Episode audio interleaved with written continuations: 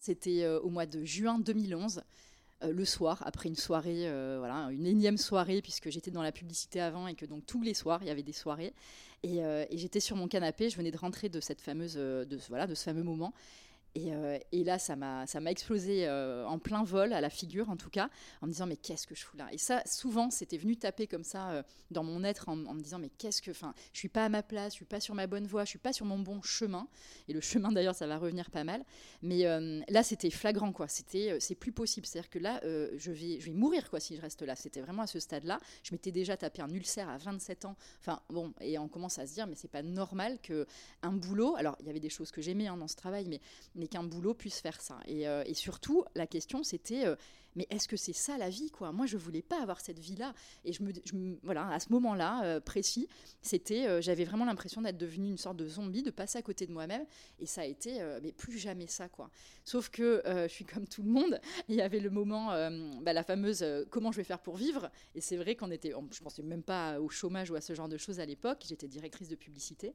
Et, et donc j'ai pris un cahier et j'ai noté, j'ai écrit vraiment le fait que j'en pouvais plus euh, et, je me suis juré vraiment à ce moment-là que six mois plus tard, je serais plus dans cette boîte. Enfin, dans cette boîte. C'était pas la faute de la boîte, hein, mais en tout cas dans ce secteur d'activité et que j'allais changer de vie et devenir qui j'étais profondément. Quoi.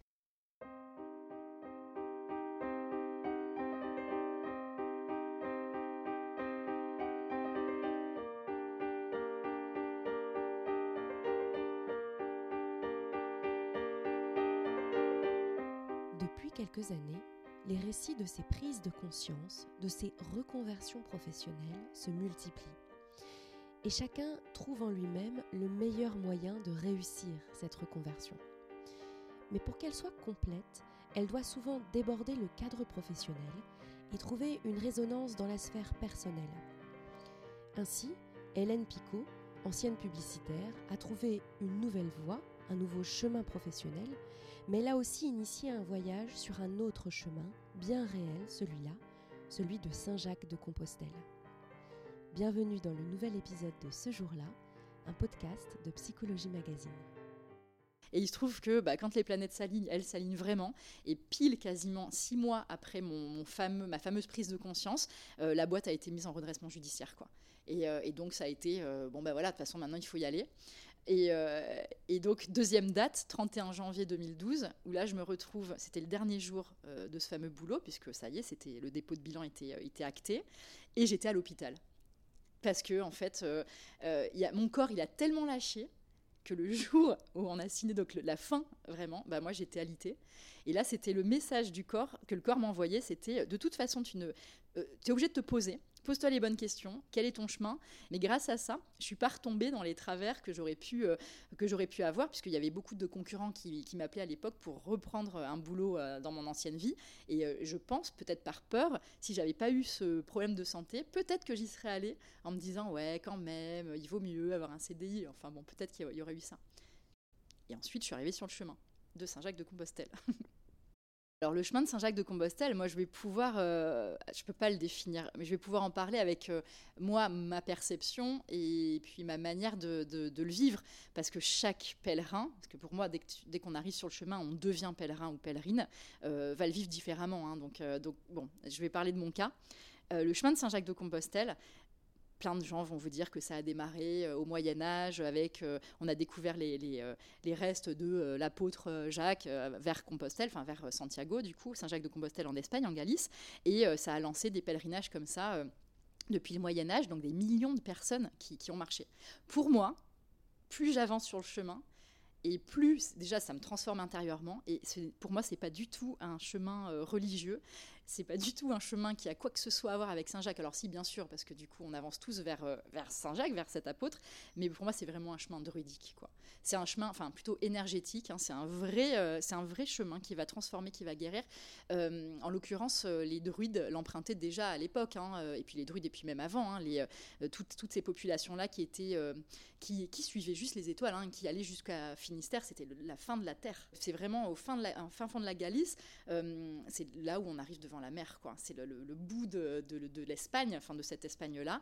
Derrière, euh, il y a trois jours de marche à partir de Saint-Jacques-de-Compostelle, et euh, il y, a plein, d'ailleurs, on a retrouvé plein de, comment dire, de ruines archéologiques sur ces ces peuplades anciennes qui étaient bah, très connectées aux étoiles, au, enfin voilà, au cosmos, parce qu'ils étaient bien plus avancés que nous sur certains plans, quoi j'ai toujours eu euh, l'envie de, l'emprunter. Enfin, il y avait vraiment le chemin de Saint-Jacques de Compostelle, ça fait partie, euh, voilà, des, comment dire, c'est un mythe en quelque sorte, en tout cas dans ma tête, hein, parce que dans la, tête de plein de gens, il n'y a pas de sujet. Mais euh, ça me parlait, quoi. Vraiment, depuis toute petite, je me rappelle à un moment, je voulais le faire à cheval parce que j'adorais les chevaux, et je m'étais dit ça, j'avais 8 ans, 9 ans, et j'avais trouvé ça, je sais plus sur quoi j'étais, enfin pourquoi j'étais tombée là-dessus, mais monter à cheval sur le chemin de Saint-Jacques, c'était juste ouf, quoi, pour moi, dans ma tête de petite fille. Et donc c'est revenu. Et en 2012, me voilà prête à partir. Sauf que euh, ce qu'on apprend quand on, arrive sur le chemin, c'est que c'est le chemin qui décide de où on part et de surtout quand on va partir. Et donc en 2012, je décide de partir, sauf que là, euh, je tombe de vélo, je m'arrache les ligaments un mois avant le départ. Et ça, ça a été pendant sept ans. C'est-à-dire que pendant sept ans, tous les mois de mars, avril, mai, euh, je me flingue les ligaments, je me fais une entorse, je me fais euh, des fractures, euh, des fractures de fatigue. Donc le truc de dingue qui fait que je ne peux pas marcher pile dans les mois où normalement on part sur le chemin, quoi. Donc, donc bah voilà, donc j'en prends mon, parti. Et l'année dernière. On était au mois de mai, je me rappellerai toujours.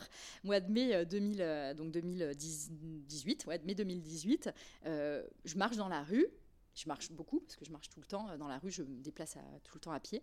Et là, je me dis, mais tiens, on est au mois de mai, tu marches. et bah tu vas partir et du coup deux semaines après euh, je commence à emprunter le chemin mais euh, mais toute timide quoi donc j'étais partie normalement pour cinq jours et finalement ce premier ce premier jet je suis partie plus de trois semaines. Donc je suis allée de Cahors à Saint-Jean-Pied-de-Port. Euh, je suis rentrée parce que j'avais des obligations professionnelles, je donnais des conférences et tout le lendemain, donc ça, ça a été un choc euh, d'arriver de trois semaines dans la nature et de se retrouver euh, à Paris avec plein de monde et le bruit et tout ça, mais c'était voilà. Et, ce qui s'est passé, c'est que trois semaines après, je suis retournée sur le chemin. Et normalement, on est censé, puisque j'étais arrivée à Saint-Jean-Pied-de-Port, donc j'étais censée repartir du sud de la France pour aller directement à Compostelle. J'avais le temps, euh, tout, se passait bien. Et c'était plus fort que moi. Le chemin encore m'a parlé. Et il fallait absolument que je parte de Paris, du Sacré-Cœur. Donc j'ai dormi dans le Sacré-Cœur. Et je suis allée euh, vers euh, un, chemin qui n'était pas le, normalement le, bon chemin, entre guillemets, vers Vézelay, Sens, jusqu'à Cluny, en passant par le Morvan. et ensuite le Puy-en-Velay. Et dans ma tête, c'est plus je passe de temps sur le chemin, et plus ça transforme intérieurement. Et je, je ne j'ai pas envie d'arriver tout de suite euh, à Saint-Jacques-de-Compostelle et puis après à Finistère, parce que c'est quand même le but d'aller euh, d'aller à Finistère. Hein. Euh, donc voilà, donc moi, je passe le plus de temps possible sur le chemin en France. J'ai déjà parcouru 1800 km à pied toute seule. Enfin, toute seule. Il y a 12 jours que j'ai, où j'ai marché avec une, une pèlerine que j'ai rencontrée qui est géniale. Et le reste, vraiment toute seule. Donc ça fait à peu près 60 jours de marche. Mais toujours en France il y a autant de chemins que de pèlerins. Il y, a, des grandes voies, par exemple, en France, mais il y a des voies qui partent de République tchèque. Moi, j'ai rencontré des Allemands euh, donc, qui parlent d'Allemagne. Le vrai chemin de Saint-Jacques-de-Compostelle, vous partez de chez vous. Voilà, à la base, le pèlerin du Moyen Âge, il partait de chez lui parce qu'il avait euh, soit quelqu'un de sa famille qui devait guérir, donc il allait implorer euh, voilà, à Saint-Jacques de l'aider à guérir. Il se tapait l'aller, il se tapait aussi le retour, hein, à pied. donc fallait le faire. Et puis il y avait les brigands de grand chemin. Enfin bon, c'était pas une partie de plaisir comme maintenant ça peut l'être, quoi. Et euh, mais il y a autant de chemins, donc on part de chez soi. Après, il y a des grandes voies en France. Hein. Il y a la voie du Puy qui est très connue. Euh, il y a la voie de Vézelay. Euh, il y en a une à Chartres, Tours. Enfin, bon, il y a beaucoup. Arles, la voie d'Arles. Enfin, il y a peut-être 5-6 grands chemins en France. Il y en a beaucoup plus encore en Espagne. Et puis, il y en a partout en Europe. quoi. C'est extrêmement bien balisé. Il y en a certains qui vont reprendre des GR, mais on reste avec les, les codes du chemin de Saint-Jacques. Donc, il y a la coquille qui est un des codes euh, majeurs. Euh, mais c'est très très bien balisé. Il y a des assos euh, fabuleuses, des associations Jacquer. Donc si vous voulez partir sur le chemin, la première chose à faire, bon, vous, achetez quelques bouquins pour ceux qui aiment voilà lire et, voilà et apprendre des choses. Sinon, de toute façon, vous allez passer par une association Jacquer qui va vous donner votre crédential. La crédential, c'est un peu le permis, le passeport des pèlerins que vous allez faire tamponner tous les soirs, enfin tous les après-midi quand vous arrivez dans les gîtes, enfin dans les gîtes ou en tout cas dans les dans les villages ou hameaux que vous allez traverser. Et en fait, euh, comme ça, ça vous donne droit déjà de pouvoir dormir dans certains gîtes euh, pèlerins. Quoi. Ça montre que vous êtes vraiment pèlerin, que vous faites le, chemin à pied. Donc on a le droit de le faire à pied et éventuellement à cheval ou en vélo. Et euh, depuis le Moyen Âge, hein, les pèlerins ils mettaient une coquille Saint-Jacques justement pour montrer que c'était des jaquets. Donc c'est donc les pèlerins de Saint-Jacques de Compostelle. Après il y a les Romeux, c'est ceux qui vont faire le pèlerinage vers Rome, c'est encore autre chose. Mais du coup on met tous une coquille Saint-Jacques, c'est un peu le signe d'appartenance pour montrer qu'on va aller vers Saint-Jacques de Compostelle. Quoi ce chemin, et ça tous les pèlerins euh, vous le diront, euh, il vous transforme. Hein, c'est un chemin alchimique, hein, donc de, base, et ça vient, euh, comment dire, ça vient connecter avec des choses qui sont bien plus vastes que notre simple mental ou autre. Donc je ne sais pas d'où il est venu, en tout cas il est venu, et, tout d'un coup on est appelé. Hein, c'est vraiment ça, on, se sent appelé par le chemin. Il faut y aller, il faut partir à tel moment, et il y a plein de leçons. Il y a plein de leçons de vie avec ce chemin. Déjà le fait de se dépouiller parce que quand vous partez, euh, bah, vous partez à pied. Euh, donc le sac à dos, il faut que ce soit bon, un bon sac à dos, mais qu'il fasse euh, allez, 6, 7, 8 kilos grand max, parce que sinon vous vous défoncez les pieds, hein, tout simplement. C'est trop lourd. donc ça veut dire qu'il faut se dépouiller hein, pour réussir à avoir sur un mois ou deux juste 7 kilos d'habits, enfin d'habits, ou de, voilà, de trousses de toilette, de savon de Marseille pour laver son linge tous les soirs. Enfin, être complètement autonome. Déjà, c'est un dépouillement qui fait travailler sur soi. Et on se dit, moi, grâce à ça, je sais que j'ai une confiance en la vie et, euh, la fameuse peur de manquer qu'on peut quand même avoir assez facilement un être humain, euh, ça je l'ai plus du tout quoi. Parce que je sais que au pire, je prends mon sac à dos, j'ai 6 ou 7 kilos sur moi et je peux vivre euh, toute l'année avec ça. Donc ça, donne une ouais, ça donne une confiance, une force. Il y a des synchronicités tout le long du chemin. il y, a vraiment des moments, où on se dit, mais c'est vraiment magique, quoi.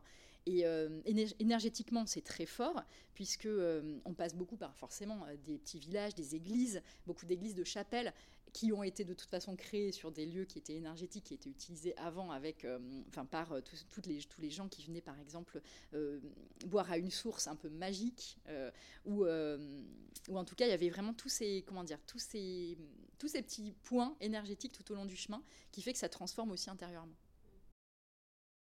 Et sur le chemin, mais c'est hallucinant, hein, c'est que, pourtant on est sur un chemin, c'est que, enfin c'est la, nature et c'est magnifique et tout, mais tout d'un coup vous dites, ouais, j'ai besoin de ça, ou euh, euh, je suis perdu, mais je suis complètement perdu, je suis seul là-dedans, et comme par hasard, vous allez avoir euh, un homme ou une femme qui va passer, qui va, ou un villageois ou un agriculteur, et qui sort de nulle part, et qui va vous, vous renseigner sur ce dont vous aviez besoin, quoi. La dernière fois que je suis partie, je suis partie donc jusqu'au puits, et en l'occurrence, je suis arrivée dans un village, je venais de passer euh, des cols, de la neige, enfin vraiment c'était dur, mais, bon voilà, ça fait partie du chemin. Et j'arrive dans un petit, euh, un petit village, un resto-bar hyper sympa, et, euh, et donc un, le, patron, en fait, on parle de Compostelle et surtout de Compostelle, mais version euh, voilà, druidique et autres, et, plus spirituelle qu'autre chose. Donc super intéressant. Et je pars de ce, bar, et en fait, euh, lui, il me rejoint en voiture et il me tend un livre qui est donc Les étoiles de Compostelle d'Henri Vincenot, qui est un vieux livre sur, sur Compostelle, mais c'est juste extraordinaire, et qui parle justement euh, du, du, fait que le chemin aussi est druidique, énergétique, tout ça, tout ça. Donc super intéressant. Et, et bref, je rentre quelques semaines après donc à Paris j'ai ce bouquin que je lis qui me passionne et je me dis bon il faut que je lui renvoie. Mais d'un autre côté j'aimerais bien le garder. Mais bon ça se fait pas. Donc donc j'ai ce livre je regarde un peu sur la Fnac et il y a, y a, il existe ce livre sur la Fnac ou autre mais c'est pas la même couverture c'est pas la même édition donc ça me va pas. Bon je lâche prise quoi. Et deux jours après je vais à un mariage euh, en banlieue parisienne. Je sors du mariage et il y avait une petite cabane à livres juste à côté et là, je regarde, alors que je regarde jamais parce que bon, j'ai trop de livres chez moi, enfin bon, voilà. Et là, je regarde et je tombe sur le même livre, la même édition, la même couverture. Mais j'ai explosé de rire. Et donc, tout ça pour dire que dans deux mois, je retourne dans ce fameux bar pour lui amener en main propre son édition à lui. Et comme ça, je peux garder l'autre, quoi. Il y a quelque chose d'incroyable aussi, c'est l'espace-temps. On n'est plus du tout dans le même espace-temps. On est, euh, euh, j'ai l'impression euh, plus je marche, qu'on reprend notre place d'être humain. Mais vraiment, c'est-à-dire dans l'être. Euh, au début, je me disais, ah là là, je redeviens un animal. En fait, c'est pas tant un animal, c'est vraiment un être humain dans son environnement pur. Euh, on est connecté au son, c'est incroyable. C'est-à-dire que les sens s'éveillent, mais, de manière incommensurable. On arrive à entendre des bruits, mais, mais avec une ouïe, mais tellement fine. Euh, en même temps, c'est les bruits de la nature. Ça va être des insectes, ça va être aussi, euh, ça peut être des plus gros animaux d'ailleurs. Moi, j'ai failli me faire choper par un sanglier, donc ça c'est moins fun. Mais euh, on est vraiment connecté à tout ça. et puis, il y a un gros travail sur l'ego. Je suis partie avec un peu, pas mes gros sabots, parce que quand on prend le chemin, quand on emprunte le chemin, la première fois, on, en flippe, hein, de toute façon, et, voilà. Mais il y a quand même cette partie, ouais, tiens, je suis sur le chemin, quoi. On se la pète un peu éventuellement. Et le quatrième jour de marche, je me suis pris un énorme taquet. J'étais dans un petit village et là, je, je, quitte ce petit village, voilà, et je pensais être sur le chemin. Et là, il y a un monsieur qui monte en voiture et qui me dit euh, Ah, mais euh, vous êtes sur le chemin? Et moi, je lui dis Oui, oui, bien sûr. Il me dit Non, non, mais vous n'êtes pas sur le chemin. Je dis Bah, si, si, euh, j'y suis. Et très fière, hein, très connasse, quoi. et là, elle me dit Non, non, je vous assure, vous n'êtes pas sur le bon chemin. Vous avez pris à gauche, fallait prendre à droite. Et je me suis retrouvée, mais tellement conne, et vraiment euh, face à, cet ego euh, tout nul. et du coup, ça m'a fait marrer, ça m'a vraiment fait un peu baisser les oreilles, là, comme le chien qui s'est fait prendre en faute, quoi. Et, euh, ça, ça, a été une super leçon et d'humilité aussi. Et ça, on l'apprend. Hein. Euh, déjà, on l'apprend parce qu'on a mal. on, a mal aux pieds. C'est sympa deux heures, hein, les deux trois, premières, euh, deux, trois premières heures quand on marche dans la nature. C'est beau, c'est magnifique, on est bien. Mais euh, passer ça, quand vous arrivez au 18e, 20e, 25e, 30e kilomètre, là, c'est vraiment de la souffrance. Mais c'est super aussi. Hein. En général, j'arrête au 30e kilomètre. J'arrête entre, on va dire, aller 25 et 32, quoi, max. Euh, on arrête parce que voilà, il y, y, a un gîte ou autre. Mais ce qui est dingue, c'est que même alors moi j'ai mal aux pieds souvent parce que déjà je suis en surpoids, donc euh, il y a ça, donc c'est sûr que je, porte mon sac qui fait que 7 kilos, mais mon corps il en a 20 de trop, donc, donc je porte 27 kilos de trop pour mes pauvres petits pieds. Et, euh, bref, et donc cette, cette douleur-là, c'est dingue. Moi j'arrive dans des états dans les gîtes, euh, mais je marche en crabe, en canard, enfin ce que vous voulez, en pingouin, mais vraiment j'ai mal, et le lendemain matin, terrible, mais dès que je remets mes chaussettes et mes chaussures, c'est lève-toi et marche quoi il y a une énergie mais incroyable. On, est porté par le chemin. C'est vraiment, euh, c'est plus, ouais, c'est plus fort que, c'est plus fort que soi en fait. C'est quelque chose de beaucoup plus grand. On marche pas, on est pèlerin. C'est pas euh, Hélène Picot qui marche, non, c'est la pèlerine quoi. On est personne. On est à 100% dans la nature. Il n'y a pas de les seuls besoins, c'est les besoins primaires. Hein. C'est euh, trouver un endroit où dormir le soir, manger, euh, aller aux toilettes, mais vraiment de, manière très basique. Mais en fait, ça, ça, et ça s'arrête là. Il n'y a pas nos téléphones, on regarde pas, ou alors si on s'est trompé, on peut regarder voilà, éventuellement euh, l'hygiène pour voir où on est sur la route, mais, euh, mais donc il n'y a rien. Et, et, on se reconnecte, mais même aux limaces, moi j'adore les limaces, quoi. Je détestais ça avant, je me suis pris de passion pour les insectes, alors les, les bon, les insectes, mais surtout les limaces, quoi, qui n'a rien à voir, mais la lenteur. Et en fait, c'est vraiment ça, c'est qu'on marche lentement. Quand on marche par exemple à Paris ou dans une grande ville, on est à 7-8 km, on est en speed. Mais quand on est sur le chemin, c'est 4 km heure. 4 km heure, vous avez le temps de tout voir, quoi. Et, euh, c'est euh, les sons, euh, réfléchir, penser, chanter à tue-tête. Moi, je suis toute seule dans la nature, je chante, quoi. c'est génial. écouter les oiseaux, parfois souffrir. Enfin, on, passe par tous les états. Et puis surtout des moments de connexion, mais divine. On est dans la joie pure. Mais c'est incroyable. C'est juste une joie et ce sentiment d'être rempli. J'ai cheminé un moment avec une exceptionnelle nana qui avait, euh, qui avait des enfants, qui adore ses enfants. Hein. Mais on marchait et on se disait, putain, mais, pardon. Et on se disait, euh, le chemin, euh, il, nous suffit, qu'on a besoin de rien d'autre. Et même elle, ses enfants lui manquaient pas. Alors que d'habitude, au bout de deux jours, ça va pas. Et là, ça faisait un mois qu'elle était partie. Et effectivement, euh, il y a ce sentiment d'être euh, complètement rempli et d'être euh, là où on doit être à l'instant T. Ça fait partie du chemin alchimique, ça fait partie aussi d'un chemin qui est plus druidique, ou en tout cas de hum, culture spirituelle bien antérieure aux religions, et notamment au christianisme et surtout au catholicisme, avec, comme je disais tout à l'heure, ne serait-ce que les, fontaines, les puits, ce genre de choses, il y avait déjà comment dire, c'était vraiment des lieux où, euh, où à l'époque on allait pour se nettoyer, mais se nettoyer aussi spirituellement, énergétiquement. Il y avait plein de choses comme ça. Euh, des pierres, les dolmens. Il y a plein de dolmens sur le chemin. C'est incroyable. En France, hein, je parle de vraiment la France et pas qu'en Bretagne. Il y a des dolmens, euh, des menhirs, mais, mais vraiment, vraiment dans beaucoup d'endroits. Et parfois, et ça c'est ce que nous expliquaient aussi euh, certaines, certaines personnes sur le chemin, euh, notamment euh, le monsieur qui m'avait filé le bouquin, là, Les étoiles de Compostelle, c'est que quand on voit des calvaires, notamment sur la route, c'est souvent d'anciens menhirs qui ont été remplacés par des croix chrétienne. Alors, j'ai rien contre les religions, hein, ou les en tout cas, ou le christianisme ou autre, mais en revanche, bon, il y avait d'autres choses avant. Hein. Et, les églises, elles ont été placées très stratégiquement sur des points d'énergie. voilà, hein, c'est pas, pas anodin. Donc là, les peuples païens, entre guillemets, allaient sur ces points-là parce qu'il y avait vraiment, il y avait des rites à accomplir, il y avait des choses à faire, et le christianisme est arrivé à remplacer ces points par, par voilà, les, les églises. et c'est pour ça qu'on peut ressentir plein de choses parfois quand on rentre dans une église, parce qu'il y a, a vraiment, c'est des points énergétiques, quoi. Sur tout le chemin, donc on ressent des choses, mais pour moi c'était effectivement dans le Morvan. Moi, le Morvan en général, je peux même pas donner euh, un, spot euh, ou euh, voilà ou un, endroit en particulier. C'est tout le Morvan. Déjà, il y a beaucoup de forêts, donc il y a tout, c'est couvert de nature. Les forêts, elles sont magnifiques, très accueillantes. C'est vraiment sauvage et c'est resté dans son, c'est resté dans son entre guillemets dans son jus, même si c'est pas très joli comme expression. Et les gens sont connectés à leur terre, vraiment. Donc il faut juste imaginer que vous êtes en pleine nature, en règle générale seul. Il y a juste le bruit des oiseaux. Et alors les oiseaux, ils, vous accompagnent, mais, tout le temps. C'est quelque chose d'extraordinaire. Euh, d'ailleurs, ils sont, ils sont là, je ne sais pas si vous les entendez, mais moi, je les entends là.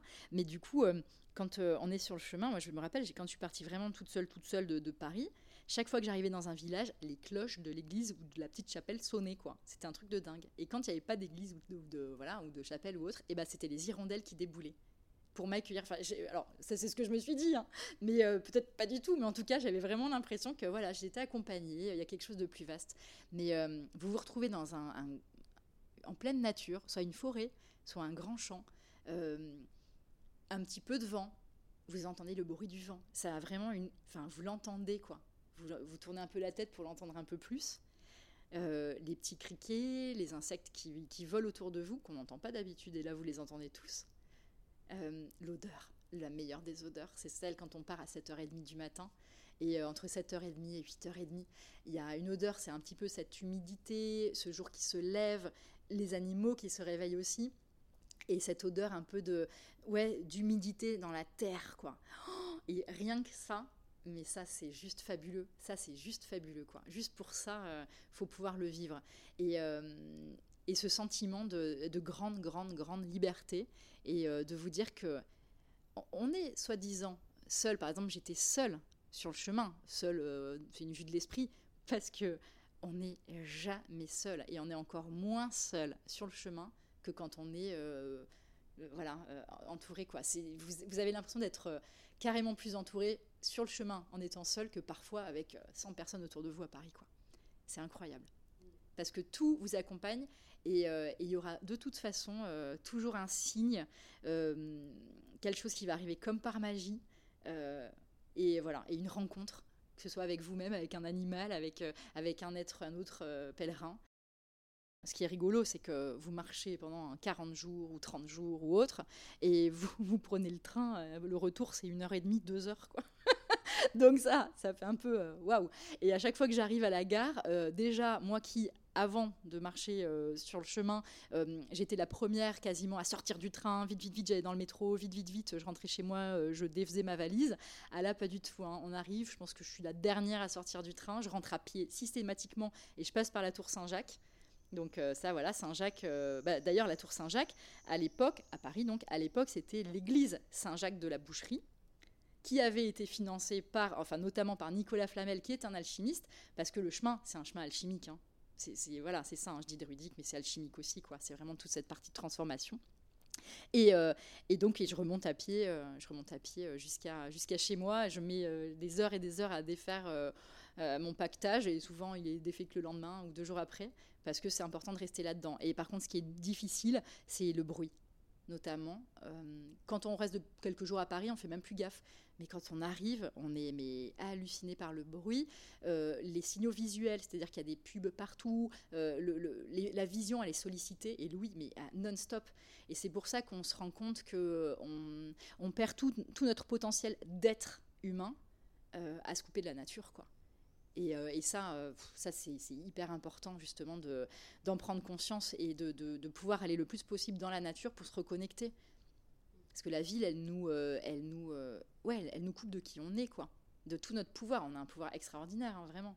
On doit et on est, comment dire, comme des médiums à la base, hein, tous. Hein. On, est complètement connecté au divin ou au spirituel ou à ce que vous, l'appelez comme vous voulez. Et, et c'est vrai que quand on est en ville, tout est fait pour nous couper de ça pour être dans le faire, faire, faire, euh, vite, vite, vite, euh, être happé par plein de signaux. Donc finalement, votre intuition, elle est coupée. Comment vous voulez euh, être vraiment reconnecté quand, quand vous avez des sollicitations perpétuelles, que ce soit par l'ouïe, par même, le, et puis les agressions verbales, ou pas, pas agression, mais en tout cas cette nuisance sonore non-stop. Et donc ça, c'est pas évident. Donc c'est pour ça que c'est important, je pense, pour les gens en ville, de soit d'avoir beaucoup de plantes autour d'eux, ou d'aller se balader dans la nature, ou juste respirer, prendre des moments de, pour couper pas mettre la musique au taquet direct quand on est seul ou la télé, enfin ce genre de choses. C'est vraiment euh, se retrouver seul face à ses sens, quoi. Euh, ça a changé pour moi le rapport au temps, le rapport à la vie tout simplement, et une telle confiance. Et maintenant, j'étais très euh, un peu le côté pas psychorigide parce que j'avais sacrément travaillé dessus, mais j'avais quand même un côté un peu stratégie, aller un point A, un point B, très guerrière en quelque sorte. Et là, plus du tout en fait. C'est juste allez, go, euh, la fleur au fusil, on y va. Et de toute façon, je sais que, je sais que ça se passera bien. Et surtout, moi, c'était sur cette notion de peur de manquer qu'on a à la base, quoi. Euh, peur de manquer, l'abandon, enfin, tout ce genre de, grandes blessures. Mais en fait, ça nettoie tout, quoi. Ça nettoie tout parce que, enfin, ça nettoie tout. C'est pas euh, un chemin de tout repos, hein. on travaille vraiment sur soi, mais, mais ça, pouf, il y a un avant, un après, hein. ça c'est certain. Et, et se dire, je peux partir de chez la liberté, je suis libre, je suis un être libre je peux partir de chez moi là avec mon sac à dos, j'ai mon bâton là, euh, voilà, il est là, il est là-bas, et euh, ben, je peux partir et il y a toujours un chemin quoi. Je peux, je peux fuir, je peux quitter Paris, je peux m'en aller euh, en sortant, en claquant la porte là, j'ouvre la porte et je peux partir. Lève-toi et marche quoi.